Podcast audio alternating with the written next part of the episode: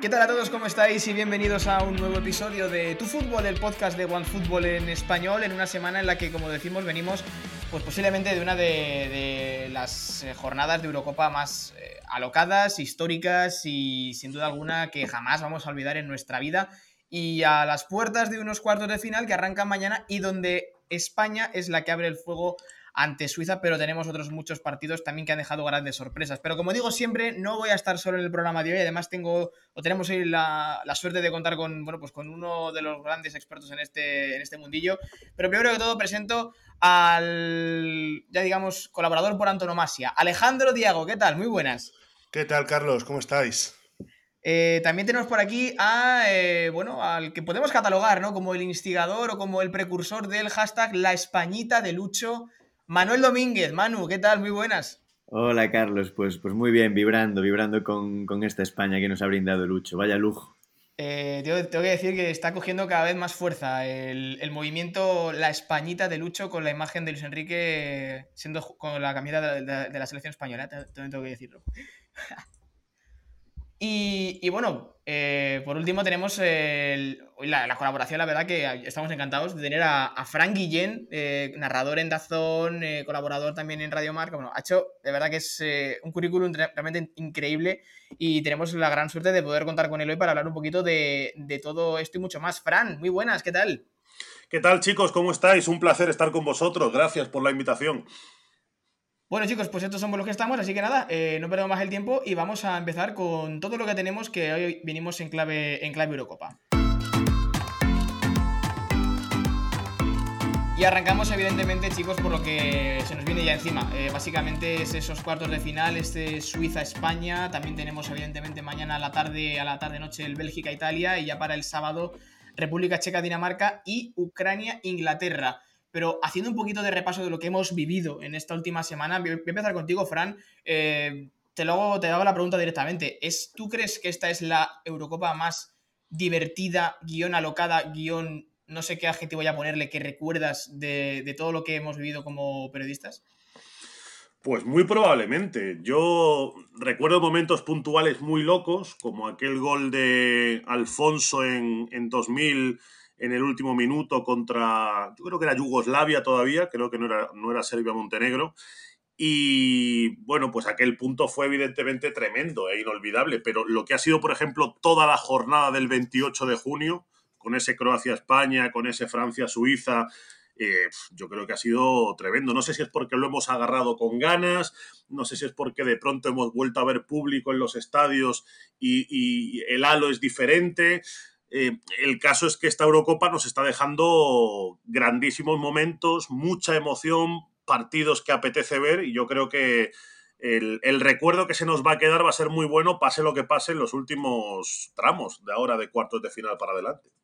Eh, Ale, en relación a las selecciones que se han, bueno, que, se han quedado fuera, hay que hablar, por supuesto, de muchas sorpresas, aunque bueno, evidentemente, pues o bien Bélgica o Portugal se iba a quedar fuera, y, o bien Inglaterra, Alemania, pues una de las dos también se tiene que quedar fuera porque se enfrentaban directamente, pero eh, hablamos también de selecciones como Holanda o Países Bajos, Francia, o sea, está siendo la Eurocopa de las sorpresas.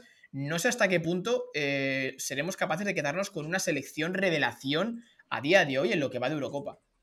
Es que eso que dices de selección revelación es muy difícil, pero hay dos grandes candidatas. Está Dinamarca por un lado, una Dinamarca que comenzó como comenzó con el shock emocional que supuso todo el tema de Christian Eriksen, todo el tema de ver a, uno, a, un, a un capitán suyo, de hecho, a uno de sus capitanes y uno de sus líderes, eh, debatiéndose entre la vida y la muerte en el campo y, y después rehacerse como se han rehecho para llegar a cuartos de final y soñar con todo pero también está una República Checa que llegaba al torneo como un equipo eh, sin grandes aspiraciones, si acaso un equipo en el que podía pelear por pasar la fase de grupos y poco más, pero ahora mismo está a 90 minutos de alcanzar una semifinal europea como ya hicieran en, el 96 o como hicieran en el 2004.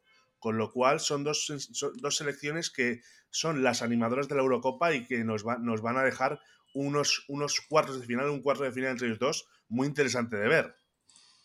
Em, Manu, eh, también hay que tener en cuenta, y esto no deja tampoco de ser curioso, que por ejemplo todo el mundo estaba hablando ¿no? de, del famoso y temido grupo de la muerte con Alemania, Inglaterra, eh, eh, ah, Alemania, este, Portugal y Francia, y ninguna de las tres está en los cuartos de final. Esto demuestra un poco que quizás el fútbol cada vez, en este caso el fútbol europeo, cada vez se está, bueno, pues como agrupando más o cada vez se está condensando más en que los, las selecciones a priori menos eh, o con menos nombre, pues están cada vez más cerca de las selecciones más potentes o, esto no tiene nada que ver por el mero hecho de, que ha sido suerte de calendario.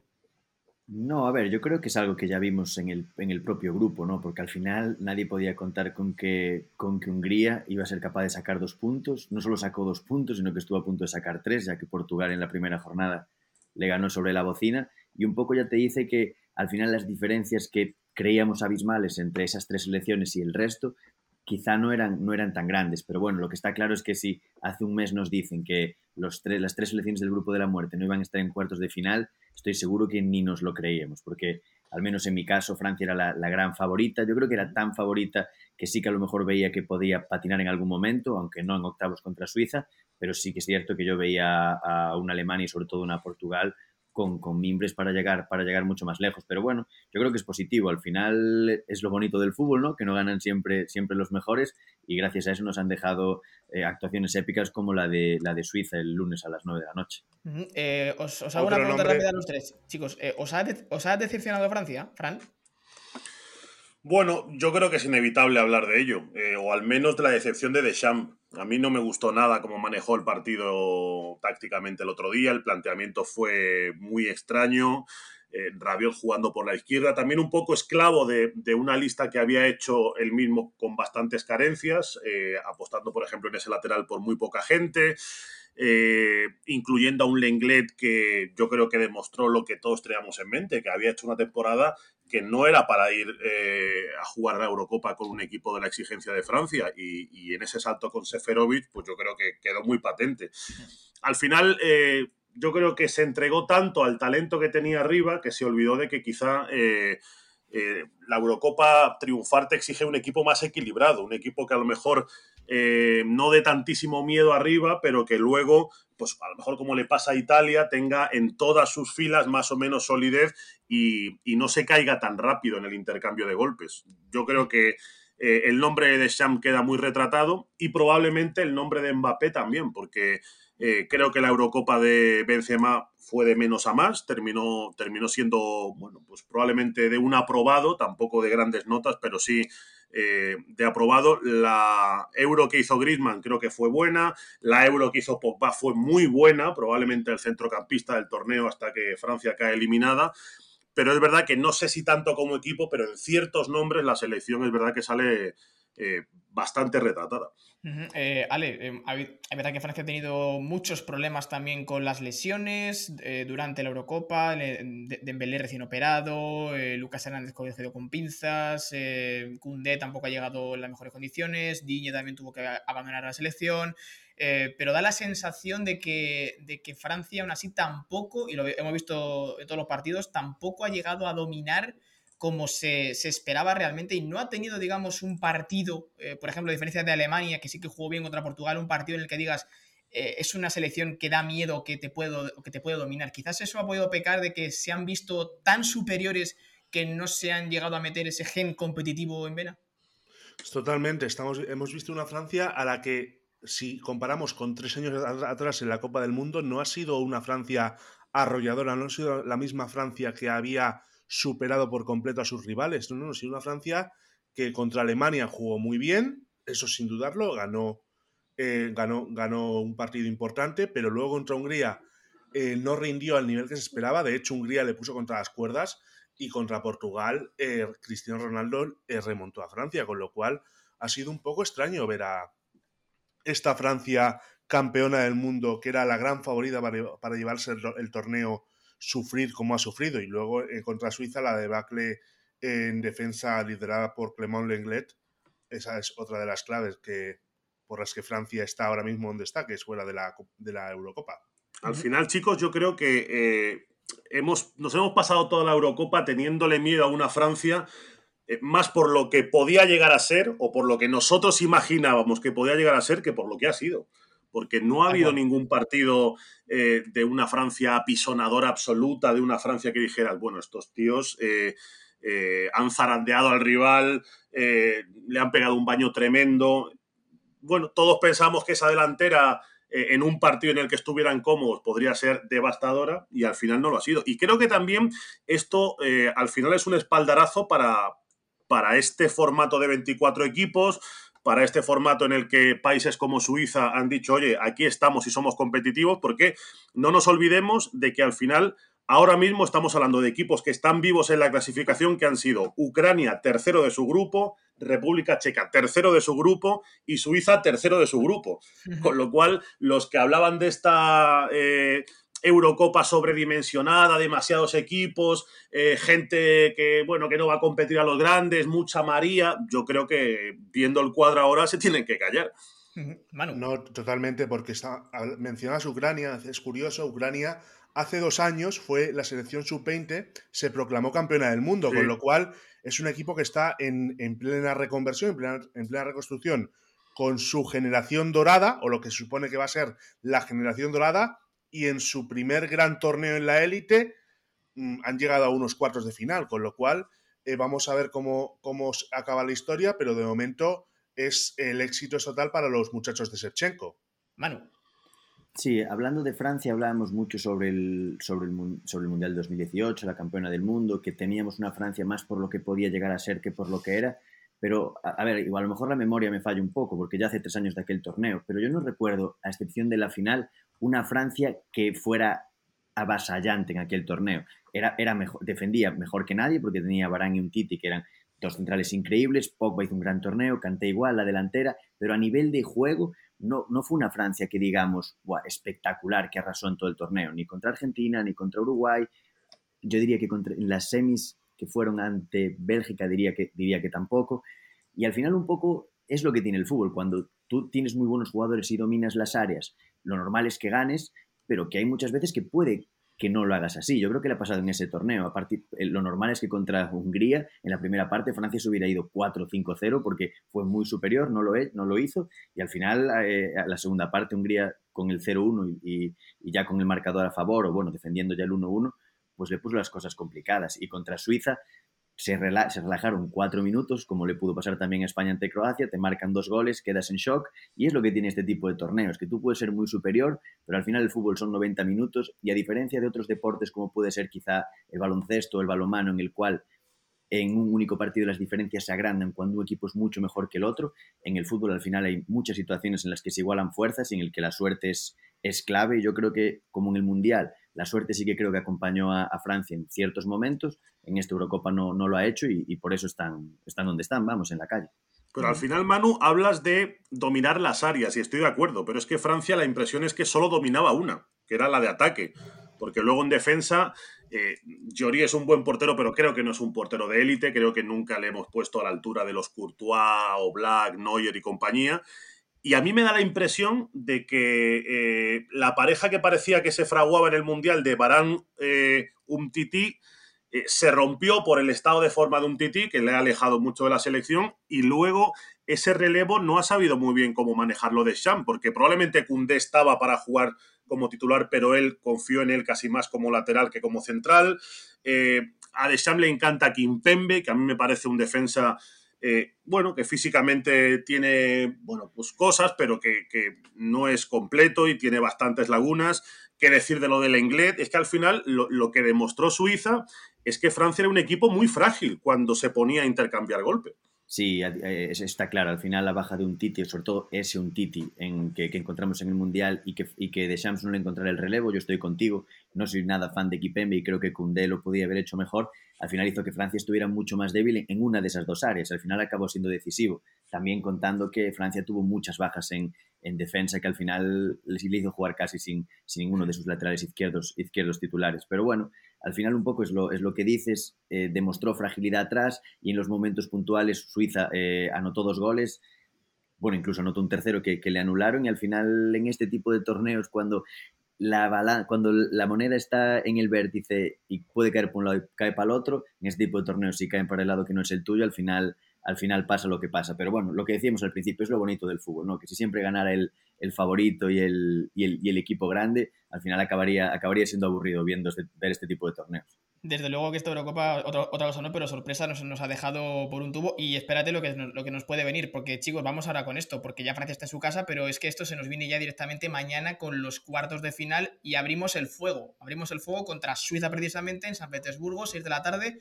Eh, chicos, en términos de, en clave España, eh, no sé hasta qué punto, chicos, eh, esta selección ha vuelto a conectar con la gente. Bueno, Alejandro y Manu estuvisteis viendo el partido eh, junto con más aficionados. No sé hasta, hasta qué punto esta selección de Luis Enrique ha vuelto a, a, conectar a la gente. Quizás es lo que le faltaba ¿no? a, esta, a este grupo de jugadores. Y visto lo que, lo que el estado de forma, tanto físico como anímico que llega el equipo, no sé hasta qué punto podemos llegar a soñar. Eh, no sé si con llegar a la, a la, final, incluso hasta con ganar el torneo, o queda todavía eso muy, muy lejano, teniendo en cuenta que, bueno, delante está una Suiza a la que le va a faltar su capitán pero que no deja de ser un equipo que, como hemos comentado anteriormente, pues eh, no va a ser nada, nada fácil de, de, de, derrotar. A ver, yo era de los más pesimistas antes de empezar la Eurocopa. Aquí voy a entonar el mea culpa. Yo era de los que pensaba que España no iba a pasar esto, de esto. No, no, no. Yo lo reconozco y lo, y lo digo claramente. Yo era un pesimista, pero sin embargo, el partido contra octavos vi que España cambió por completo su mentalidad. Eh, supo rehacerse de un error clarísimo como fue el de Unai Simón e incluso los jugadores dieron un paso adelante, especialmente para mí, no solo Unai Simón, sino Pablo Sarabia. Pablo Sarabia, que, que esta temporada había estado desempeñando un rol secundario en el Paris Saint Germain, es, fue el quien se echó el equipo a la espalda en los momentos más malos de España y con su, con su gol, eh, poco a poco España empezó a, empezó a remontar. Dani Olmo, otro jugador que sí que en, en, en, la Bundesliga lo había hecho muy bien, pero en la Eurocopa le estábamos esperando, salió y con dos asistencias cambió por completo el juego. Incluso Morata, que era el más discutido por la afición, eh, y por mí también, lo voy a reconocer, no, me, no, me, sí, no sí. se me caen los anillos, eh, también se echó el equipo a la espalda, demostró un clinic en defensa totalmente eh, revolucionario y España sacó adelante un partido muy difícil porque no solo venía del gol de Unai Simón, sino que a España le remontan un 3-1 en los dos últimos 10 minutos del tiempo reglamentario, con lo cual España entra, entra a la prórroga pensando hay que marcar goles y España en la prórroga no solo marca sino por partida doble, con lo cual eh, ganar el torneo queda mucho, eh, ganar la semifinal queda mucho también, pero soñar con pasar a cuartos es posible. Ahora, está no, Suiza. Está, es, con pasar a semifinales, perdón. Ahora está Suiza, está una selección a la que nos hemos enfrentado en la última Nations League, una selección a la que en España ganamos 1-0 de penalti gracias a un gol de Sergio Ramos, y una selección que cuando nos enfrentamos en su casa, en, en, en, ter en territorio helvético, nos puso las cosas muy difíciles yo creo que eh, yo siempre he sido de huir mucho de estos maniqueísmos de que de pronto España es malísima y al día siguiente es buenísima, con los mismos jugadores, con el mismo entrenador, eh, ni lo uno ni lo otro. Yo creo que España sigue siendo un equipo irregular en la portería, porque me parece que Unai Simón es un portero con muchas lagunas, eh, blando en defensa probablemente, porque a mí, pues probablemente Pau no me parezca el, el, defensa con más jerarquía o, con más confianza de cara a ser pareja de Laporte. Eric García creo que está tierno todavía. Eh, somos una montaña rusa arriba porque, bueno, pues Morata es un jugador que no me parece un mal jugador, pero que no es un 9 y eso lo que implica es que habrá partidos en los que eh, pues a lo mejor sí tenga la portería de cara y habrá otros partidos en los que entre en ese túnel personal que tiene, en el que empieza a entrar una espiral ahí de autodestrucción mental y al final, eh, bueno, pues eh, se nos queda en un Morata eh, muy chico, muy pequeño. Pero bueno, con todo, yo creo que tiene también muchas cosas buenas. Es un equipo muy atrevido, es un equipo muy alegre, muy agresivo gente que tiene hambre. Eh, yo veo a Pedri y me ilusiono. Yo veo esta versión de Coque y me ilusiono. Eh, yo veo al propio Morata el otro día cómo se sabe enchufar al partido y me parece también que es ilusionante. Unai Simón, la manera que tiene de sobreponerse a un golpe que para muchos porteros hubiera sido caput. O sea, Unai tenía la opción de haber hecho un Carius o haber hecho lo que hizo. Y optó por la opción B y ole él, porque no es fácil siendo un portero con ese run run que tienes en la cabeza siempre durante eh, los 90 minutos y luego durante la prórroga en cada balón que te ceden o en cada balón que depende de ti. Entonces, con sus imperfecciones, al final yo creo que España se ha ganado no sentirse inferior a nadie. Y yo creo que es un equipo que si sabe esconder un poco todo eso que he dicho que es malo, entre comillas, de ellos y sacar a relucir más lo bueno, eh, pues probablemente con Suiza adelante y con la confianza que te ha dado ganarle a Croacia como le ganaste, pues puedas tener derecho a soñar. Yo creo que España, eh, bueno, pues eh, ya ha hecho lo que tenía que hacer, que es llegar a cuartos, creo que es más o menos el listón que todo el mundo se ponía. A partir de aquí, lo que venga es un regalo, pero bueno, pues la sensación yo creo que es buena y yo creo que Luis Enrique se ha ganado que, ya digo, con sus imperfecciones la gente crea en este equipo. Eh, capitán de la Españita de Lucho, por favor, ¿qué tiene que decir al respecto? Sí, yo la verdad coincido al 200% con, con todo lo que ha dicho Frank. Yo no creo ni que ahora seamos tan buenos, ni que antes fuéramos, fuéramos tan horribles. Sí que es cierto que había una, una tendencia, había esa, parece, e, esa consigna en España de criticar todo lo relacionado con España, cuando al final pues hay una selección con jugadores jóvenes, con jugadores que quieren demostrar, con jugadores que quieren ganar. En el partido ante Suecia no tuvieron la suerte de cara, de cara al gol, porque al final si tú marcas la primera que tiene de cabeza en la primera mitad, eh, creo que es Dani Olmo, o entra la que tiene Morata en la primera mitad, el partido cambia, pero el partido acaba 0-0, llegan las críticas, le ha dado muchísimos palos, en mi opinión, muchos de ellos bastante innecesarios, y tampoco creo que contra Croacia España ha jugado un partidazo, pero al final tiene muchísimas cosas malas que le pueden afectar de aquí al final del torneo, como es lo que dice Fran de, la defensa. Yo creo que España defensivamente es de los peores equipos del torneo. Mm. Cada balón colgado es un martirio y por eso yo me quedo con una lección del, partido contra Croacia y es cómo España defendió en esa segunda mitad de la prórroga, que no le permitió a Croacia literalmente tener el balón. Tampoco es que atacar al final, pero por lo menos supo, no sabemos defender, por lo menos vamos a tener el balón. Dijo Luis Enrique en la rueda de prensa posterior al partido, la gente piensa que cuando más lejos mandas el balón y no se dan cuenta que cuanto más lejos lo mandas, más pronto viene de vuelta. Y al final es un poco eso. Si tú no sabes defender dentro de tu área, mantén la pelota, toca, juega las cuatro esquinas, aburre si lo queremos decir así, pero por lo menos no pongas de cara tus flaquezas, que al final es, es eso, que cada balón colgado, que va a ocurrir contra Suiza con un delantero como Seferovic, con Embolo, con los carrileros llegando, no le des la opción a Suiza de, de poner centros al área porque España defensivamente con, la, con, todos mi, con todo mi cariño por Laporte, Pau o, Eric López, tiene tres centrales que están muy lejos de, los centrales del, a nivel de experiencia, a nivel de, pues eso, de, tablas en el fútbol de la mayoría de los centrales que podemos encontrarnos en, en la Eurocopa. En relación, chicos, al partido de mañana, eh, os quiero preguntar un poquito por vuestras sensaciones. ¿Qué tipo de partidos esperáis, teniendo en cuenta lo que comentábamos, ¿no? Que a Suiza le va a faltar su gran capitán, que evidentemente llegan con, la ilusión por las nubes después de haberse eh, cargado a, Francia, pero también España llega como llega. Entonces, eh, ¿qué tipo de partidos esperáis?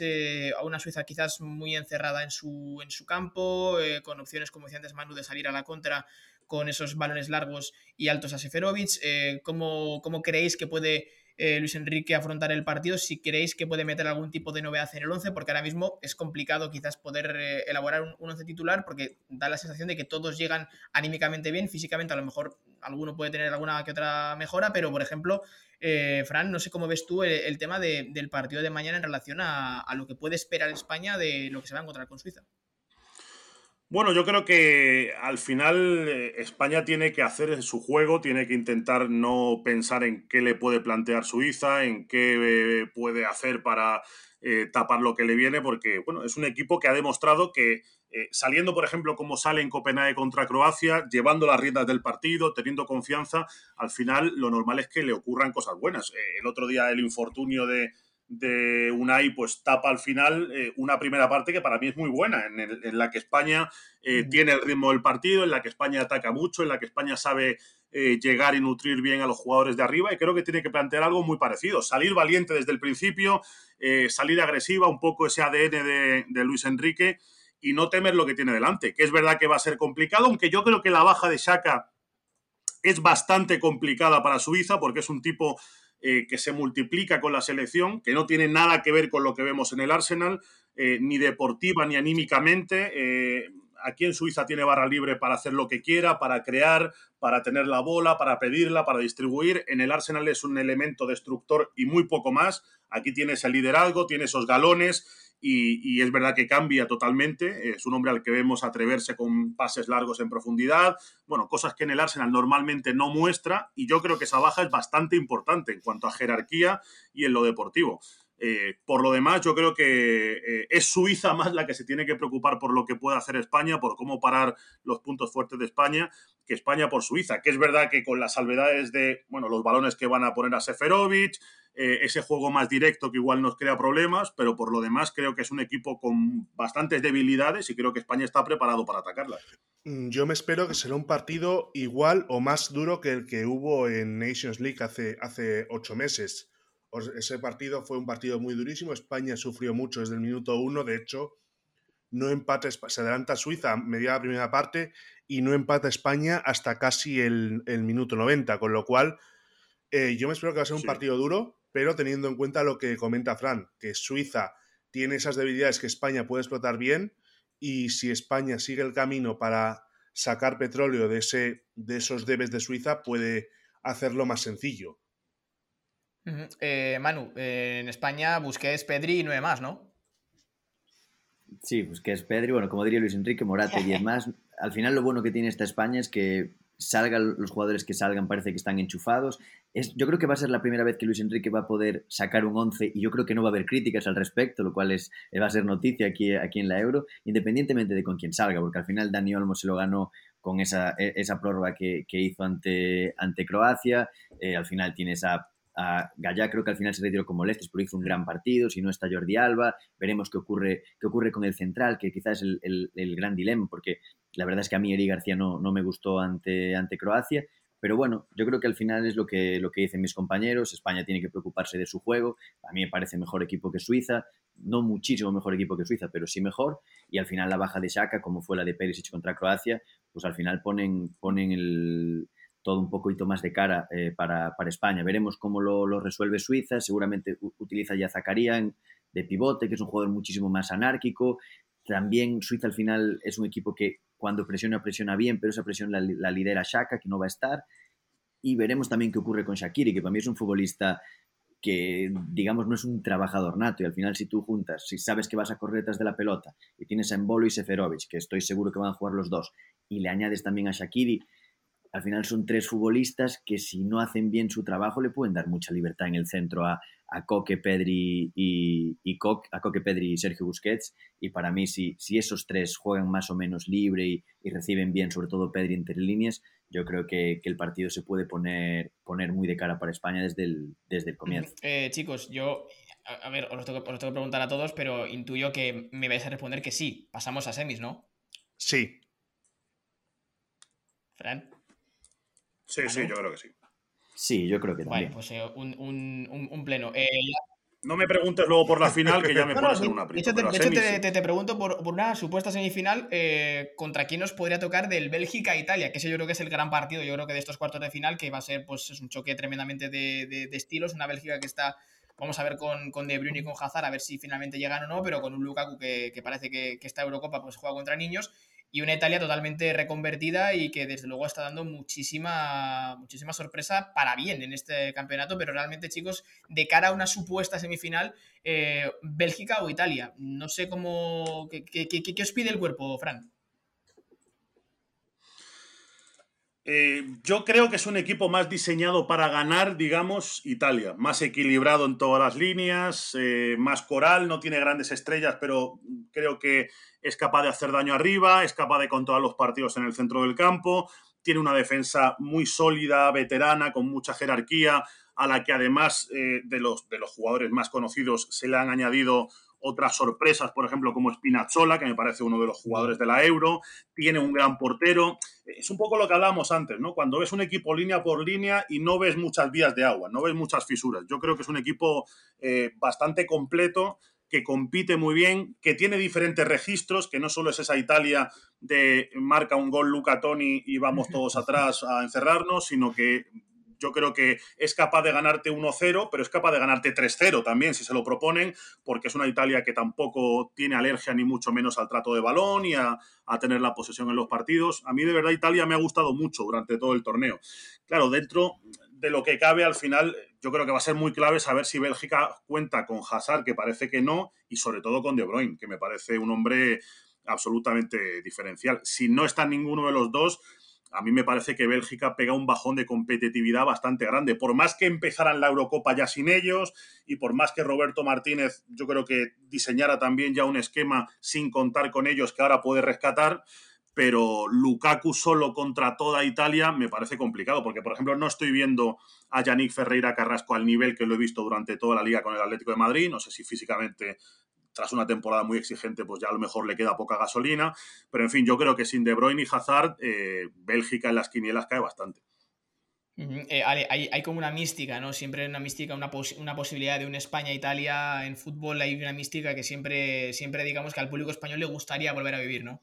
Claro, eso, por supuesto, eso es un, España-Italia, es un clásico del fútbol europeo, es un duelo entre dos selecciones que se las han visto de todos los colores, en Eurocopas, en Mundiales, en Copas Confederaciones, en amistosos, con lo cual siempre hay ese morbo, pero a ver, es un poco yo, yo, yo estoy al hilo de lo que comentaba Fran. Esta Italia no es la Italia del catenaccio, de eh, encerrarnos atrás y esperar una contra. No, no, es una Italia que tiene, tiene varias, varias versiones, varias varias caras y con lo cual es un equipo al que habrá que saber plantar cara porque siempre, siempre les quedará la última opción de ganar con italianos, como vimos en el partido contra, contra Austria.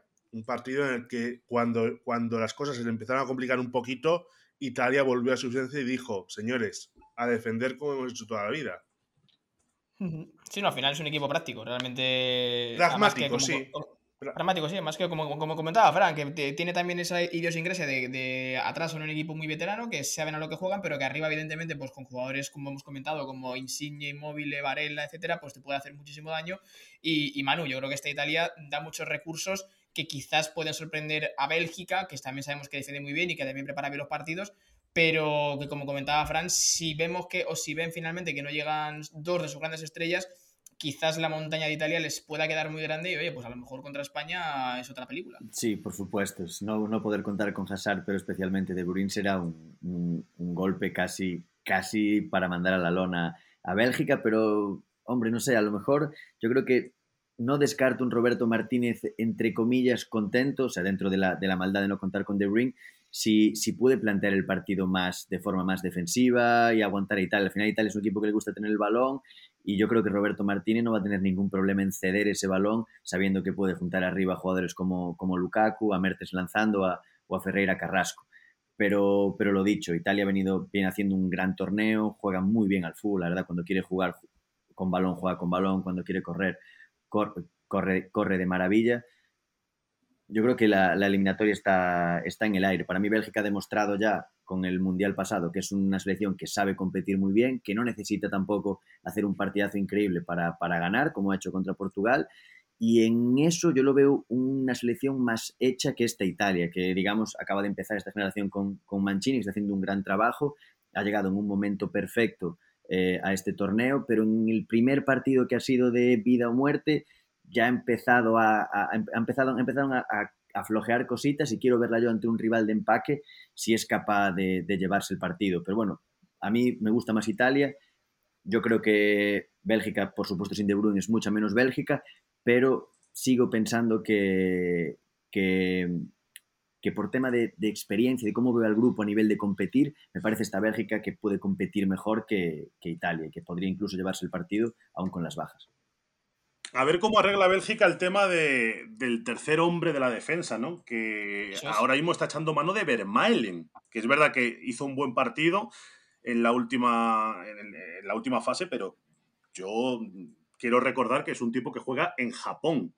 Eh, y que haya tenido que tirar de él Roberto Martínez porque de ayer no estaba bien, porque había otros jugadores que no le convencían, me parece que no habla demasiado bien de la defensa de Bélgica. Entonces, eh, es verdad que con Courtois detrás la vida es bella y, todo se puede solucionar y contra Portugal lo vimos, pero yo creo que ahí Bélgica tiene un problema importante. Sí, además es que, es que siempre juega lo mismo atrás, como dice Fran. O sea, Vermaelen, Bertongen, Alderweireld. Es que es prácticamente es el trío por antonomasia casi en cada, en cada torneo que te, que te puedas imaginar siempre están esos Y hace cinco años esto nos sonaba fantástico, pero ahora ya pues menos fantástico se ha quedado un poquito antiguado, evidentemente. Pero bueno, lo que comentaba Manu, realmente, eh, primero que España haga sus deberes y luego ya pues que venga el que, el que tenga que venir. Y rápidamente, chicos, por la otra parte del cuadro, bueno, pues tenemos el Inglaterra-Ucrania, Ucrania-Inglaterra, mejor dicho, y República Checa-Dinamarca. Muy rápidamente una valoración, hombre, raro sería que Inglaterra eh, no eliminase a Ucrania, aunque es la primera vez que no van a jugar en Londres. Y bueno, pues por otro lado, el República Checa-Dinamarca, pues que es, digamos, es el, es el partido de, de, las, como digamos, entre comillas, sorpresas y, vamos a ver, ¿no? ¿Qué nos puede deparar? Quizás puede ser el típico partido más divertido de la Eurocopa, porque van a ir, mm, imagino, ambos, ambos a por todas y puede pasar de todo, o igual puede que no pase nada, pero realmente, chicos, no sé cómo veis esta otra parte del cuadro que aparentemente deja a Inglaterra como la gran candidata a llegar a la final. Sí, a ver, estamos viendo a una. El, Dinamarca-República Checa va a ser el partido más abierto de esta serie, de esta eliminatoria de cuartos de final. Son dos equipos que están, por así decirlo, entre comillas, por sorpresa, que no tienen nada que perder, que van a salir con todo y que saben que están a 90 minutos de alcanzar una, una semifinal de Eurocopa, que eso para los dos equipos es, conseguir un éxito. En, en un favorito para este, para este primer partido, quizás Dinamarca, pero pero en, un, en un 51-49, pero no más. Pero, y, sobre el otro partido, es, evidente que Inglaterra es la gran favorita para, derrotar a Ucrania. Vale que Ucrania tiene una generación de jugadores dorada, tiene una generación de jugadores muy talentosos que van a dar que hablar y mucho en el fútbol mundial en pocos años, lo estamos viendo. Eh, es, es además, Ucrania es una selección que sabe complicar a los equipos grandes. Recordemos que Ucrania jugó contra España también hace unos, hace unos meses y puso muy difíciles las cosas a la selección española, eh, pero al fin, a fin de cuentas estamos en, una Eurocopa. Inglaterra está muy fuerte a nivel defensivo, recordemos que no ha encajado ningún gol en todo el torneo. y con lo cual, para mí, eso les da un plus más para que Inglaterra esté en las, en las semifinales del torneo. Yo solo le pido a Southgate que se quite un poquito la correa, que no volvamos a ver en el banquillo de Inglaterra de inicio a Mount, a Sancho, a Grealish, a Rashford, un poquito de talento también en el césped. Yo sé que su doble pivote no se lo va a quitar nadie, ese, ese Rice Phillips inamovible, pero creo que debe aprender de lo que vimos el otro día, que en cuanto sale ya Grealish al campo, el partido cambia, y cambia para bien. Y él es el que activa a Harry Kane, y él es el que yo creo que en tres cuartos de campo hace que eh, ocurran cosas en el partido. Entonces eh, contra un equipo como Ucrania, creo que alguien, un elemento así puede hacer mucho daño. Entonces, confío en ver una Inglaterra que gane a Ucrania, pero que gane además de manera más vistosa, porque eh, hay una cosa que es, eh, bueno, pues yo creo que ineludible ahora mismo comentar, que es que Inglaterra está llegando lejos, pero yo me estoy aburriendo mucho viendo jugar a Inglaterra. Y es algo que no me esperaba, viendo la convocatoria que tenía y viendo la cantidad de jugadores estimulantes que había llevado a la Eurocopa Gareth Southgate. Mm, Manu.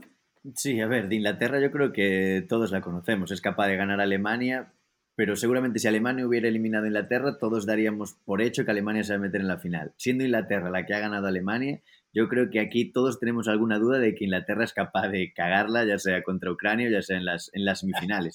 Para mí tiene las, seguramente la plantilla con más calidad técnica de toda la Eurocopa, jugadores que, que como dice Frank, da gusto verlos jugar semana sí, semana también en la Premier o en la Bundesliga, pero a la hora de la verdad está aburriendo mucho. El que está tirando del carro es el sistema defensivo y un Raheem Sterling que probablemente ha hecho su peor año en las últimas tres temporadas y, queremos un poquito más de un poquito más de Grealish, que, que cuando realmente no, no, es por su culpa, porque cada vez que está saliendo siempre está dejando cositas, pero sí que es cierto que no, no hay noticias de Sancho porque no sale a jugar, Foden también nos ha dejado un poco fríos, quizá lo único el, el, primer partido ante, ante Croacia, y entonces, a ver, yo doy como favorito, por supuesto, a Inglaterra para, para llegar a la, a la final por ese cuadro, pero no descarto, un, sí, no descarto una sorpresa, eh, ya sea con Ucrania o, o, con el equipo que pase de semifinales.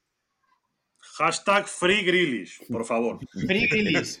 Free Grillish, Free Sancho también, que está, está, está, también a ver qué pasa con su futuro. Por lo que decimos, chicos, no, ya puedes darlo, noticia de última hora, Carlos, ya aprovechas el podcast, que ya eso está firmado por el United, se han aprobado ya las se ha, salido un papel del Borussia Dortmund el que aprueba la, venta por 85 millones y, creo que ha sido Watzke, el propio director deportivo, el que ha dicho que le gustaría retener a Sancho, pero que, que el traspaso está hecho y que, bueno, que, aún así ellos esperaban eh, conseguir más dinero, pero, pero bueno, que, es lo que hay, que el traspaso de Sancho, digamos que ya es oficial. O sea que Sancho vuelve a Manchester, pero no al City, sino al United. Así que, bueno, mira, igual también es una buena opción para que también ya el jugador pueda, digamos, liberarse mentalmente y a lo mejor, pues quién sabe si poder contar con más minutos, porque lo que decía Manu es que apenas ha jugado nada en esta Eurocopa y es que no, no se entiende tal después de la temporada que ha hecho en el Dortmund, que ha sido de los mejores junto con, junto con Haaland. Em, chicos, para ir cerrando, bueno, pues recordar también que estas semifinales van a ser ambas en Londres, en Wembley, el martes día 6 el que gane del Bélgica-Italia contra el que gane del Suiza-España y el miércoles el que gane del Ucrania-Inglaterra contra el que gane del República Checa-Dinamarca. Pero lo que nos importa es que mañana a las 6 España juega contra Suiza por un puesto en esas semifinales y ojalá pues que pueda estar la selección, la Españita de Lucho, como dice Manu, en, en esa, en esa serie de semifinales. Eh, Manuel Domínguez, eh, instigador de la Españita de Lucho, muchas gracias por haber estado por aquí hoy. Gracias a ti, Carlos, y, nada, confiamos. Ojalá poder estar la, semana que viene hablando de, otros dos buenos partidos de España y analizando una, hipotética final. Ojalá, ojalá que pueda ser así y seguramente que estará por aquí también Alejandro Diago para, para ayudarnos. Dale, muchas gracias, amigo. Nos vemos no en siete días, sino en el domingo para hablar de una posible semifinal si, si ¿Quién sabe? Todo, todo puede ser, todo puede ser. Todo se andará. Un abrazo, fuerte. Fran, compañero de, bueno, de Dazón, Radio Marca, bueno, mil, mil medios, porque la verdad es que es un periodista todoterreno. Eh, te agradecemos un montón que te hayas pasado por aquí para charlar un poquito de la Eurocopa y lo dicho, pues disfrutar con España todo lo posible y ojalá que, podamos hablar pronto, quién sabe, ¿no? Si una, una supuesta final de, de Eurocopa. Nada, un auténtico placer, Carlos. Aquí estoy para cuando necesitéis y, y nos seguimos escuchando. Pues. Eh, y antes de despedir a Fran, deja, darle, déjame darle la enhorabuena por el acuerdazo que ha firmado Dazón con, con YouTube para ser la ventana de la Champions League femenina por cuatro temporadas, con lo cual se viene el mejor fútbol femenino de Europa en Dazón, ¿no, muy contentos por ello, la verdad, porque es una apuesta fuerte de la casa y además yo sé que gente como tú la valora porque eh, tú eres de los que estaba allí desde el principio, como quien dice, no de los que se ha subido por moda ni por, ni por quedar bien, sino de los que eh, ha peleado y ha batallado por el deporte femenino, por el fútbol, por el básquet, que sé que también te gusta mucho. Así que ojalá cada vez crezca más y ojalá nos lo pasemos muy bien en Dazón viendo cómo el Barça defiende título pues eh, lo vamos a, ver seguramente todo, prácticamente, porque con Dazón, pues es que, es, que llegamos a, llega a todas partes y es una auténtica maravilla poder disfrutar del, deporte y ahora más con el femenino en la, Champions en, estos próximos cuatro, años. Por lo dicho, chicos, muchas gracias por haber estado hoy con nosotros, gracias a todos por haber escuchado. Recordad que seguimos pendientes en nuestras redes sociales, en la app de OneFootball y por supuesto también en nuestra página web onefootball.com. Y lo dicho, hasta la semana que viene, donde ya tendremos establecida la final de la Eurocopa y también hablaremos un poquito seguramente de la Copa América, de la que Fran también está siendo parte importante narrando los, los partidos. Así que chicos, lo que os digo, hasta la semana que viene, sed buenos y disfrutad del fútbol. Hasta pronto, chao.